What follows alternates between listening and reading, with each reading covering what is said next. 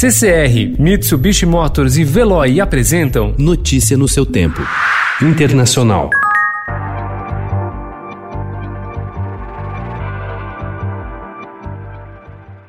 A pandemia chegou à América Latina em um momento de baixo crescimento econômico, que levará neste ano mais de 28 milhões de pessoas à pobreza, um aumento de 4,4% com relação a 2019, e quase 16 milhões à extrema pobreza crescimento de 2,6%. Segundo a CEPAL, a agência da ONU criada para coordenar o desenvolvimento regional, 214 milhões de latino-americanos viverão na pobreza no fim de 2020, 34,7% da população, com 83,4 milhões na extrema pobreza.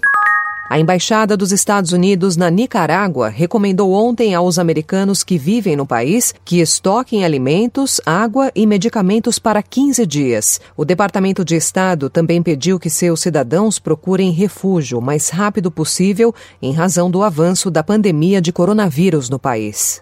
A melhor lição a ser tirada da pandemia é a criação de um sistema capaz de detectar surtos logo no início. Cabe aqui a imagem do incêndio em floresta. Quando se detecta e se debela no começo, é fácil limitar o estrago. Depois que se propaga em geral, é tarde demais, disse ao Estadão o diplomata Rubens Recupero, que foi ministro da Fazenda e do Meio Ambiente nos anos 90 e embaixador nos Estados Unidos e também atuou na Organização Mundial da Saúde. Eles estavam entre os mais vulneráveis quando o coronavírus começou a devastar a Itália. Eram idosos e tinham problemas de saúde. Detidos em celas de segurança máxima, o destino de mafiosos e traficantes de drogas tem tirado o sono de muitos italianos. Na semana passada, quando surgiu a notícia de que 376 presos haviam obtido prisão domiciliar e centenas tentavam o mesmo benefício, a reação foi imediata.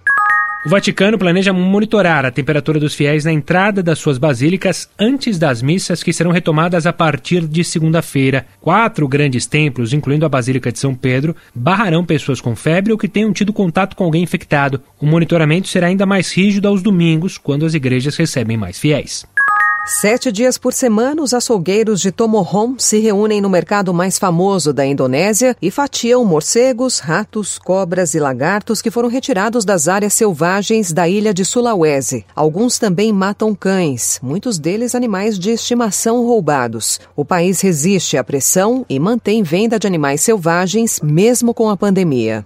Notícia no seu tempo. Oferecimento CCR e Mitsubishi Motors. Apoio Veloy. Fique em casa. Passe sem filas com o Veloy depois.